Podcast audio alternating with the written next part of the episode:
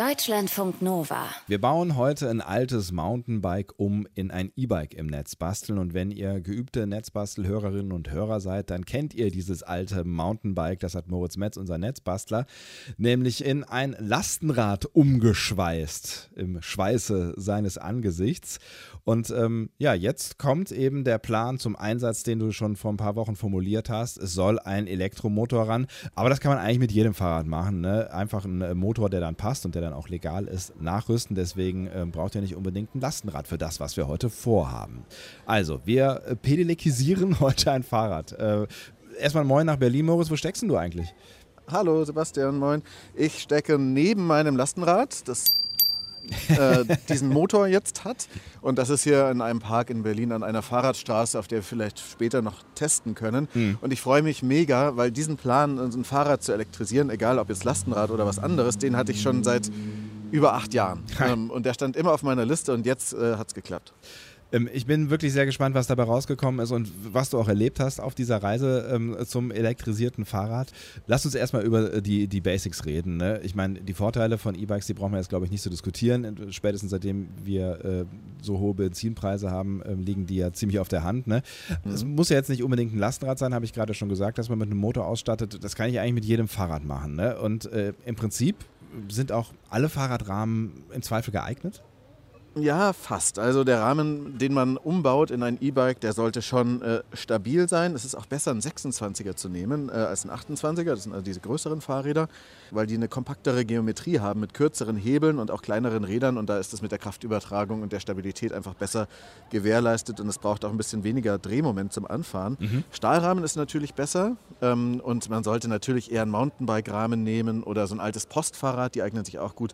Besser als so ein filigranes, leichtes Rennrad. Rad, sondern schon ein Rad, was auf Stabilität ausgerichtet ist. Ein Alurahmen ist auch nicht perfekt, der kann nämlich brüchig sein. Mhm. Und der lässt sich auch nicht ganz so gut dehnen. Und äh, es sollte einfach sehr stabil sein, weil der Motor viel Kraft und Belastung erzeugt. Und es ist auch gut, wenn dieses Fahrrad Scheibenbremsen hat, einfach nur um die Energie dann auch wieder reinzuholen oder abbremsen zu können, wenn man da mit voller Power irgendwo entlang bolzt. Ja. Und dann muss man natürlich auch noch prüfen, je nach Art des Motors, ob er dann da reinpasst. Und man muss sich überlegen, brauche ich jetzt am Rennrad einen Motor, wenn es dann damit doppelt so schwer wird, oder ist es nicht vielleicht doch besser was, was man eher bei einem Lastenrad macht, was auch noch schwere Sachen transportieren kann. Hm.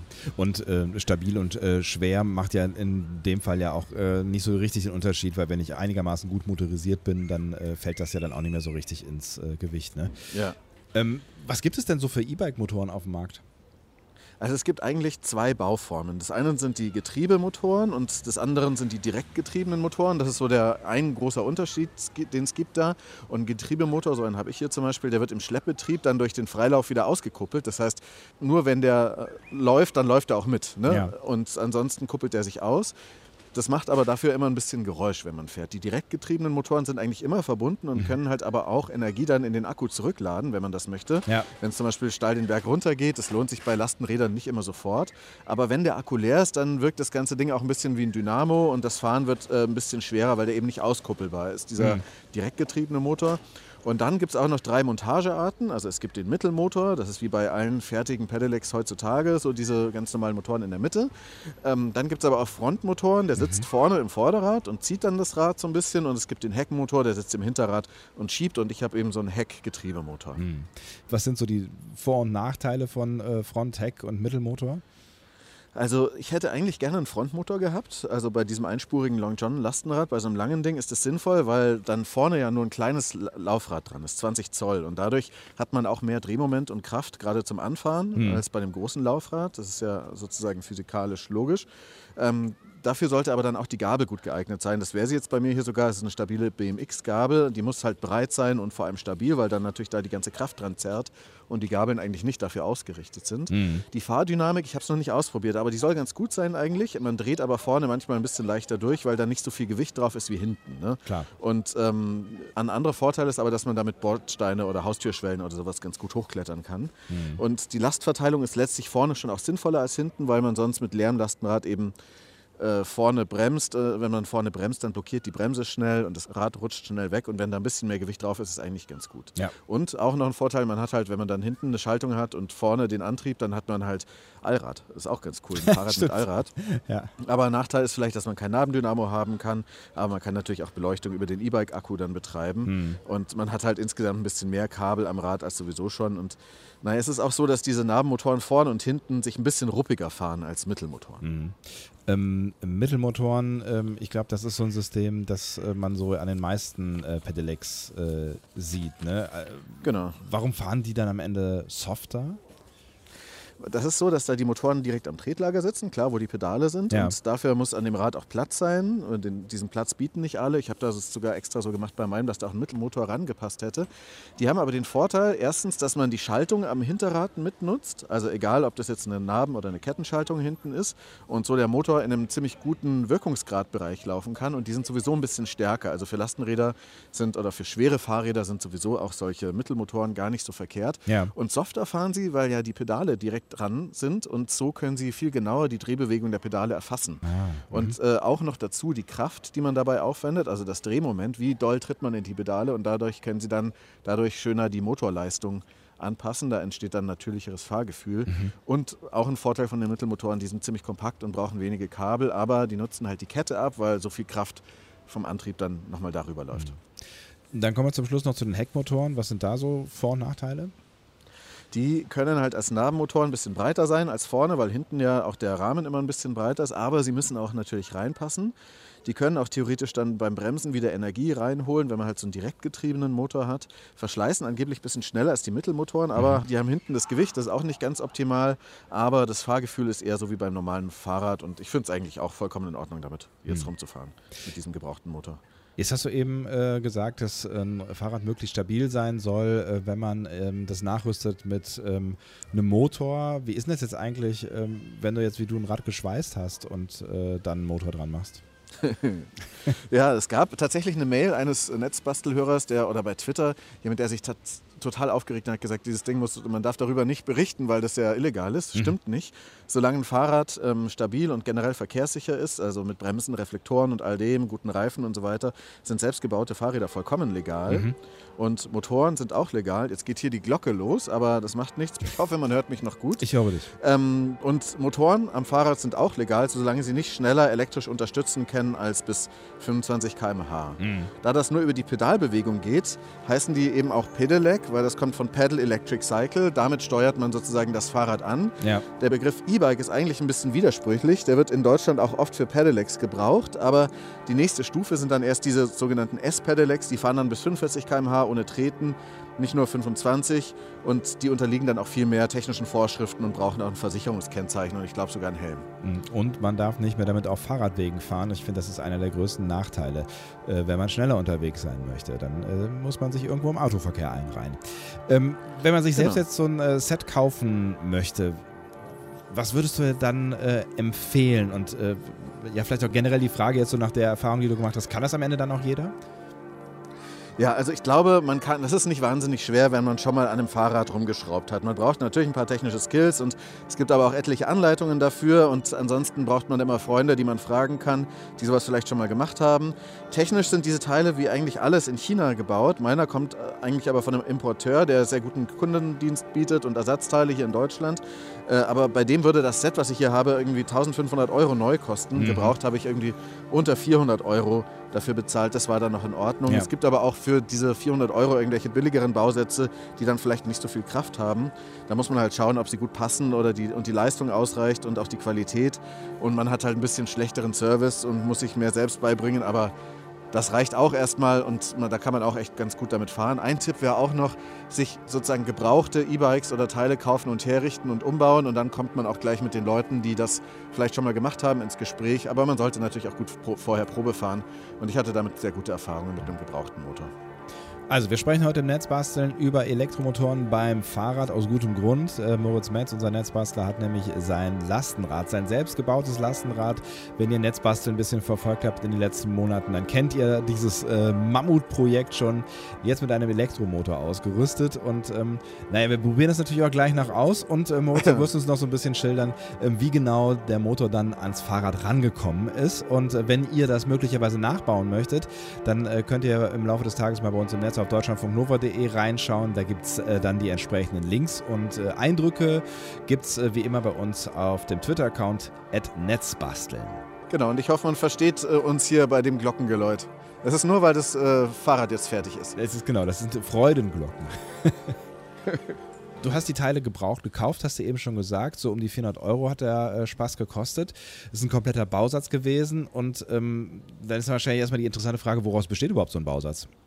Ja, das war ein Bausatz äh, aus einer Kleinanzeige. Der war vorher bei einem anderen Fahrrad dran und wurde da nicht benötigt, weil das ein zu leichtes Fahrrad war und das ein schwerer, starker Motor ist. Dazu konnte ich nicht Nein sagen und es war auch wirklich ein netter Verkäufer, mit dem ich jetzt auch immer noch in Kontakt bin. Äh, Grüße an Nico. Mhm. Und ähm, wie gesagt, das ist, der Motor ist halt eingespeicht in eine stabile 26er Hinterradfelge das ist so eine schwarze, dicke Narbe, die ist vielleicht tellergroß, aber eher wie so ein Kuchenteller und so dick, aber wie, vielleicht wie so ein kleines Radkäse. Ne? ja. Und äh, man musste dann an der Felge nochmal die Speichen ein bisschen nachziehen, wie man das bei belasteten Laufrädern von Fahrrädern eh regelmäßig tun sollte, weil die lockern sich und dann fängt es an zu achtern. Ja. Ähm, ist wie gesagt ein Getriebemotor mit sehr viel Drehmoment, der ist speziell für Lastenräder da, der hat 250 Watt, ist also legal, aber er transportiert auch schwere Lasten und wird nicht so schnell heiß. Ne? Dann ist neben diesem Motor dann noch der Akku. Mhm. Ähm, das ist ein Gepäckträger-Akku, der wiegt ein paar Kilo, hat 36 Volt und lässt sich von hinten so in diesen Gepäckträger so hineinschieben. Mhm. Und dann ist da als sozusagen Spinne im Netz ähm, der Controller, das ist das Steuergerät, so ein länglicher schwarzer Kasten, den habe ich jetzt hier am Sattelrohr befestigt. Ähm, und dann ist da noch ein Display und ein paar Sensoren und Nico hat mir das alles ausgebaut, übergeben und inzwischen habe ich es wieder angefummelt. äh, angefummelt sagst du, wie, wie, aufwendig war der äh, Einbau jetzt dieses Bausatzes? Ähm, vielleicht erstmal äh, auch des Motors? Also eigentlich nicht so wahnsinnig wild, aber erstmal, äh, andererseits musste der Motor schon passen. Ne? Der ist ein paar Millimeter breiter als diese üblichen 135 Millimeter Hinterräder, aber der ließ sich eigentlich reindrücken mit bisschen Kraft ja. ohne Probleme. Dann hat sich die Gabel halt so ein bisschen geweitet. Das geht bei Alurädern nicht so wahnsinnig gut. Ähm, dann musste ich aber noch so eine Art Beilagscheiben da so aufbauen, dass man die da über das Kabel des Motors, der ja auf einer Seite der Narbe rauskommt, drüber schieben konnte. Und dann war noch wichtig eine Drehmomentstütze, weil dieser Motor, der hat ja so viel Kraft und dass der sich sozusagen nicht im Rad da im Rahmen sozusagen dreht, muss der gestützt werden, so ähnlich wie man das auch von Fahrrädern mit Nabenschaltungen kennt, mhm. damit der dann überhaupt die Energie sicher auf die Straße bringt oder, und nicht da irgendwie aus dem Rahmen wieder rausfliegt, wenn man anfährt. Ja. Da habe ich dann so eine Art, äh, so ein Stück Metall angeschweißt, auf die man dann wiederum diese Drehmomentstütze draufstecken kann. Da würde ich mal ein Foto posten, dann kann man sich das besser vorstellen. Ja. Das war so ein Ding, das geht aber auch einfach mit so Schlauchschellen äh, und dann ist es auch nicht so wahnsinnig wild. Ähm, dann musste ich noch umsatteln von der Narben auf eine Kettenschaltung, also einen Umwerfer anbringen, der die Kette auf die verschiedenen großen Zahnräder hinten bringt. Mhm. Sieben ähm, habe ich da hinten und Schalthebel und Schaltzug. Also solche Sachen muss man halt dann machen. Ähm, und dann galt es, den Controller festzuschrauben und die ganzen tausend Kabel zu verlegen, die dann aber alle mit Steckern sind und man muss nichts löten.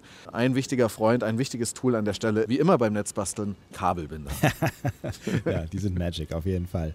Ähm, Controller äh, hast du jetzt schon ein paar Mal erwähnt, das ist ähm, äh, quasi äh, das Steuergerät, könnte man sagen. Ne? Ähm, was steuert ja. dieser Controller jetzt alles? Also letztlich nimmt er die Energie aus dem Akku, dann erfasst er dazu Sensorwerte und dann schiebt er die gewünschte und die legale Menge Energie wieder in den Motor rein. Mhm. Aber von vorne gesagt, der hat halt zunächst mal die Aufgabe, die Daten zu sammeln. Einerseits vom Trittsensor, das ist so eine Art Magnetscheibe, die muss man dann auch noch da anbringen an dem vorderen Kettenrad, mhm. wo das Pedal angebracht ist. Ähm, und da sitzt dann gegenüber ein kleiner Sensor, also einerseits die Magnetscheibe und ein Sensor. Und der erfasst dann die Pedalierbewegungen, weil es ist ja ein Pedelec, haben wir ja gelernt. Ja. Und der, das darf nur fahren, wenn man auch selber tritt. Nur Klar. dann darf der Motor auch anspringen. Sonst wäre es ja sogenanntes Mofa-Fahren. Mhm. Ähm, die haben ja auch Pedale, aber die fahren auch ohne, dass man tritt. Ja. Dann muss auch die Geschwindigkeit erfasst werden. Das geschieht dann anhand eines Geschwindigkeitssensoren. Das ist so wie bei einem Fahrradtacho, den kann man am Vorder- oder Hinterrad befestigen. Ähm, ein Hall-Sensor nach Edwin Hall mhm. und der erfasst halt, wie oft ein Speichenmagnet vorbeifliegt. Das heißt, man macht einen kleinen Magneten an die Speichen ran, schraubt den da fest und dann erfasst dieser Sensor dann eben, wie oft, wie schnell man fährt, wenn man die richtige Laufradgröße eingestellt hat. Mhm. Und dann kann der sozusagen aus der Ist-Geschwindigkeit und der Sollgeschwindigkeit, nämlich dem, wie doll man tritt und welche Leistungsstufe man am Controller eingestellt hat, an dem Display. Dann schiebt eben der Controller diese Menge an Energie in den Motor rein, was gar nicht so unkompliziert ist, weil dieser Motor mehrere Phasen hat, mhm. also letztlich mehrere Elektromagnete und er muss immer sozusagen die richtige Phase aktivieren, dass er sich auch richtig dreht und sonst geht eher was kaputt. Also dieser Controller ist ein richtiger kleiner Mikrocontroller-Computer. Mhm. Ähm, außer Controller und Motor, haben wir jetzt gerade schon drüber gesprochen, gibt es noch ein Element. Äh, hast du eben gesagt, das ist ein ähm, Display. Äh, was machst du damit? Genau, das macht man halt an den Lenker. Es hat dann drei Knöpfe und steuert den Controller. Da kann man dann alles möglich einstellen, zum Beispiel die Größe des Rades, an dem der Tacho befestigt ist und ob man Meilen oder Kilometer zählen möchte oder so. Und dann gibt es halt eben fünf einstellbare Unterstützungsstufen. Mhm. Aber das hat immer diese Obergrenze von 250 Watt, damit es legal bleibt. Der Motor kann zwar auch mehr als 250 Watt, macht er auch manchmal, mhm. aber er darf diese Leistungsobergrenze im Durchschnitt nicht überschreiten. Das heißt, wenn der eine Sekunde auf 500 Watt läuft, dann muss er danach dann eine Sekunde auf 0 Watt laufen und dann gleicht sich wieder aus auf die zwei Sekunden gerechnet im Prinzip und dafür sorgt halt der Controller, dass man da diese Nenndauerleistung nicht überschreitet. Also das waren ja schon so ein paar Details, die du jetzt geschildert hast. Ähm, hat der Zusammenbau denn ähm, auch, ich meine, vor allen Dingen elektrisch dann auch gleich funktioniert? Also da steckt ja schon so ein bisschen was hinter, ne? Ja, und vor allem, weil es halt ein gebrauchtes Teil war, musste ich schon so, es gab ein, zwei Bugs, ja. Mhm. Also mhm. da waren so Blechstückchen an den Kontakten verbogen, vom Akku zu dem Gepäckträger, Rahmenhalter so dass der Akku erstmal gar keinen Strom geliefert hat. Und das habe ich dann aber wieder hingekriegt und dann funktionierte der Speed-Sensor nicht, also dieser Magnet. Und dann bedeutet das, das ist halt schon ein bisschen filigranes Konstrukt. Wenn ein Sensor nicht funktioniert, dann äh, fährt das Rad halt nicht mehr elektrisch. Ne? Ja. Ähm, und da lagen halt keine Geschwindigkeitsdaten vor und ich habe dann äh, echt rumgefummelt und gefummelt und dann ist mir irgendwann aufgefallen, ah, das war im Gespräch mit einem Freund, mit Georg aus dem Netzbastel-Kompetenzteam. Da haben wir sozusagen gemeinsam drüber nachgedacht, was das noch sein könnte. Und dann ja. fiel mir auf, ich hatte einfach den Speed-Sensor und den Tretsensor vertauscht. Die ah. haben beide das gleiche Kabel, obwohl in der Anleitung steht, dass man keine Kabel vertauschen kann. Mhm. Ähm, naja, und dann. Und als ich das dann eingesteckt hatte, dann funktionierte auch gleich alles. Ähm, also vielen Dank an Georg fürs gemeinsame Nachdenken. Und insgesamt so ein Bike-System ist schon ein bisschen anfällig. Wenn halt irgendwas nicht funktioniert, dann funktioniert es nicht. Aber gleichzeitig, wenn man es dann mal verstanden hat, dann ist es auch total einfach. Und es gibt Erfreuliches zu berichten. Wir können nämlich gleich mal Probe fahren. Ich äh, bin sehr gespannt, was dabei rauskommt und vor allen Dingen, ähm, wie gut es sich dann am Ende auch anfühlen wird. Ne? Weil, ich habe ja eben schon gesagt, es ist ein großer Traum von dir, der da in Erfüllung geht. Ja? Äh, ein Fahrrad in ein Elektrorad konvertieren und es ist ja nicht nur irgendein Fahrrad, sondern es ist auch noch das Netzbastel-Lastenfahrrad. Wenn ihr das mit dem Netzbasteln hier ab und zu verfolgt, dann habt ihr vielleicht auch mitbekommen, dass Moritz schon in einigen äh, unserer Netzbastelausgaben an diesem äh, Lastenrad gebastelt hat. Er hat es selber zusammengeschweißt und jetzt quasi als als Krönung gibt es noch den ähm, Motor oben drauf. Kann man aber auch in alle anderen Fahrräder einbauen. Fast alle. Genau. Kann man auch in fast alle anderen äh, Fahrräder äh, einbauen, haben wir ja eben schon drüber gesprochen. Aber für dich ist es natürlich umso besonderer, ja, dass du jetzt mit dem Lastenfahrrad elektrisch fahren kannst. Ähm, ja. Du hast uns eben geschildert, wie du das Ding eingebaut hast, so und ähm, dass es durchaus machbar ist, aber schon auch ein bisschen tricky am Ende dann ist natürlich jetzt die Frage, wie hat es jetzt äh, funktioniert in der Praxis? Du machst jetzt hier quasi den äh, Beweis, dass es funktioniert und machst eine genau. Probefahrt, genau. ja? Jetzt sitze ich auf dem Fahrrad an der Ampel, hinter mir ein Auto ähm, und das ist eigentlich eine Fahrradstraße, obwohl der mich jetzt hier sehr eng überholt. Die Glocken sind auch wieder an und der Motor ist jetzt auch aktiviert. Ich mache gleich mal die Leistungsstufe 5 und ich weiß nicht, ob du das hörst, aber der hat, der hat ein relativ ah. Puma-Bärenmäßiges Brummen. Wow. Der Motor heißt Puma und der brummt wie ein Bär aber nur wenn man anfährt. Ne? Wenn man dann losfährt und dann wird er immer leiser und das folgt nur so ein Singen und ach, ich glaube, du kennst das Gefühl, wie das ist, mit dem elektrischen Fahrrad zu fahren. Das fühlt sich so an, als wäre man ganz stark. Absolut, ja. Ich habe auch seit einiger Zeit ähm, elektrisches Lastenrad und es, ist, äh, es macht mich wirklich sehr glücklich damit, Ach, äh, durch die Gegend zu fahren. so richtig dabei, genau. Ja. Ich merke halt auch hier, ich muss halt reintreten, dass der Motor weiterläuft. Ich höre ihn ja auch, der vibriert auch fast ein bisschen. Jetzt überhole ich hier jemanden. Ähm, die Obergrenze ist hier auch bei 25 eingestellt und ich fahre jetzt gerade 23. Vielleicht hört man es am Wind.